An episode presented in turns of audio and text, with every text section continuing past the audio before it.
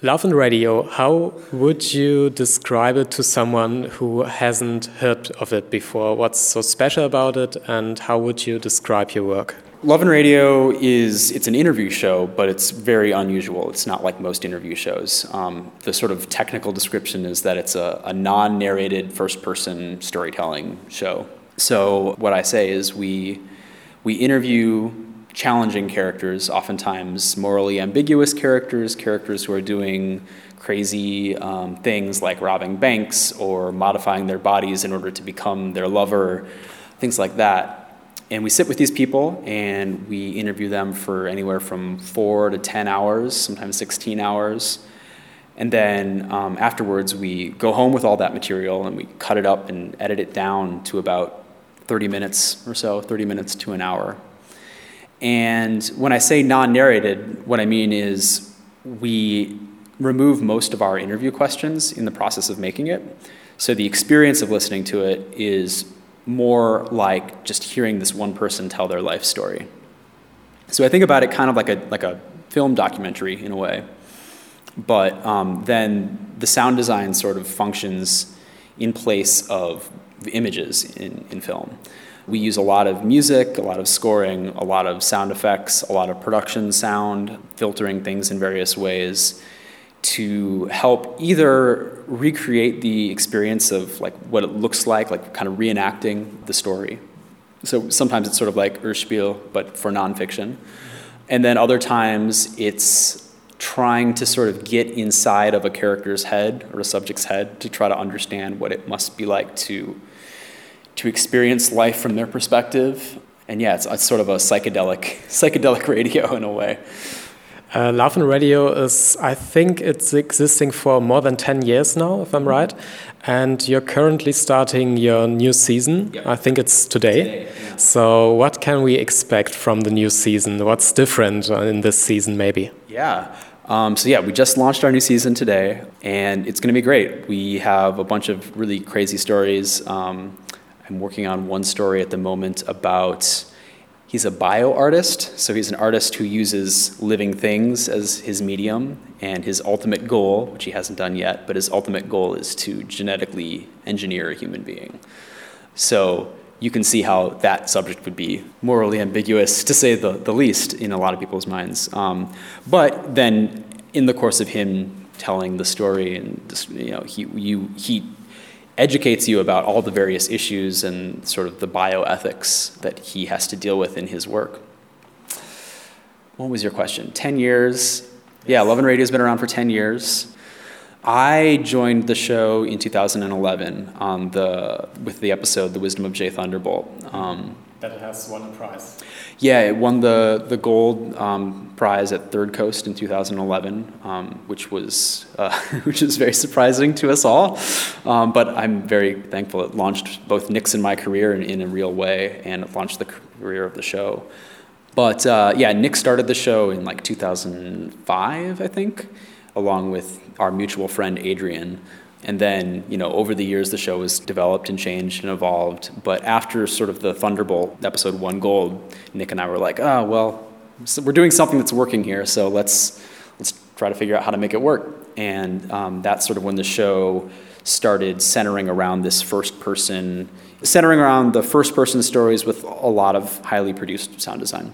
So, how do you find the sound of each episode? How do you decide which sound to use, which music to play? And because I think Love and Radio is one of the most heavily produced podcasts I know at the moment.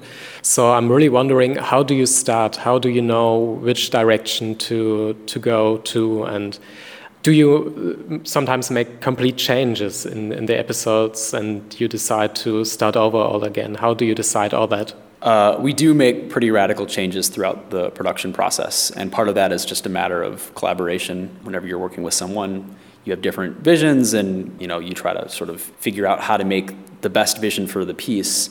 I think one of the things that makes Love and Radio unique, though, is that I think Nick and I both really go out of our way to to try to make each piece sort of have its own world.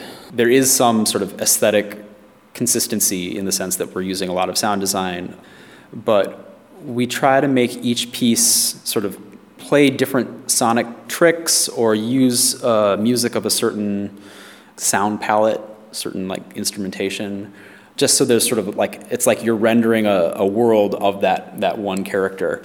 So yeah, I mean, and, and I think also we really like to think about style. Like I think one of the one of the things that I notice in the states, uh, in the United States, is that a lot of radio producers are really thinking about radio as only being the This American Life mode of storytelling, which is great. And they're, you know, This American Life is, that they, they continue to be one of my favorites. Um, they're very good at what they do. But I think there's a lot of room for variation in the same way that there's, you know, with film or literature, there are all sorts of genres, there are all sorts of styles. And I, and this is part of what I am, I'm here today to talk about sound design, is um, I am showing people a little bit about my own approach to sound design, but it's not to say this is how sound design works, this is what you do. Instead, it's to say these are the things that I'm thinking about, and you should try to, to find your own way and your own style, and maybe these ideas will inspire you, and I hope they do. But, but yeah, really trying to encourage stylistic experimentation. Do you think there's enough diversity at the moment in podcasting? As you mentioned, a lot of things are sounding like This American Life. Do you think there's still room to improve maybe uh, podcasting in general? Is there more to explore? What do you think? Oh, yeah. I mean, I think that there's so much more that podcasting can do, and I think that we're just on sort of the, the very threshold of sort of the next generation. I think a lot of it has to do with the fact that now you don't need permission from a radio station to go and make your show. I mean, when, when Radiolab came out, and Radiolab was obviously, maybe it's not obvious, but Radiolab was hugely influential on me. At that moment in time, uh, the reason that the show took off is because the radio station in New York, WNYC, sort of gave Jad this chunk of time to make his show because they recognized that he was talented. And you know, now you can go and find an audience uh, and in, in a lot of ways, that's what Love and Radio has done. Like in 2014, we joined the Radiotopia Podcast Network, and um, we've sort of are now working in collaboration with a bunch of other shows uh, to all, all of whom are sort of have their own style and are pushing podcasting forward in different directions. So I think there's a lot of really creative work happening there. But yeah, there's a, there's a lot of room for uh, experimentation and I was about to say I think there's a lot of room for improvement, but that sounds like a like I'm being critical, and I'm not necessarily being critical. But I think that people need to know that they have permission to share their vision with the world too. You know. My last question: um, Which podcasts do you listen to yourself? What's maybe your inspiration, or what do you go to to just relax? And what do you listen then? My first answer is I work in sound so much that when I want to relax, sometimes I need to not listen to things. I've been trying to make more time to read in my life. Um, but yeah, I, uh, as I mentioned, I listen to This American Life very frequently. I, that's probably the one show that I am always sort of caught up on, just because they're consistently very, very good. And they're doing important work, really good journalism too. Um, my girlfriend has a podcast, The Heart, so uh, she and I are always sort of playing drafts. It's actually kind of funny because um, we often hear like the early versions of our of each other's work, and then we don't actually hear the final version. there were a bunch of episodes that she was listening to of Love and Radio recently. She's like, "Oh, I didn't realize how how much better that story got. it was really not so great for a while." So uh, yeah, we listen to each other's work, and then uh, I think the folks at Reply All are doing really great stuff and um, I I'm trying to also now just like listen to things that aren't podcasts. I, I want to like get back into listening to like weird sound art. So if you have any recommendations, I'm I'm all ears. There's a very strange piece um, from a German podcast label called 4000 Hertz. Um, they recently had a sound artist telling some kind of story, but there are so many strange sounds, and it's some kind of love and radio esque because there's also no narration and there's no real story to tell. So it's just a big impression. So yeah. after 30 minutes, you lean back and think, wow, what was that? To, I think that's something you could listen to for cool. inspiration. Check it out.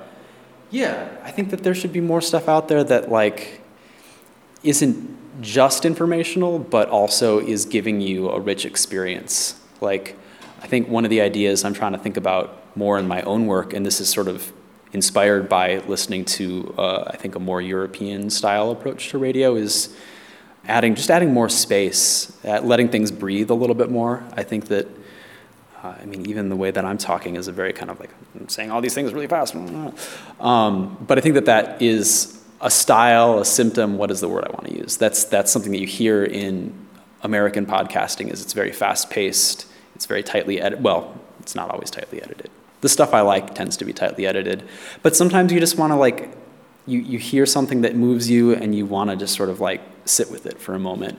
And I think that's where you know sound design can really play a, an important role, just to kind of let your mind wander and reflect and kind of meditate on on what you've heard. Great, thank you, Brendan. Thank you very much.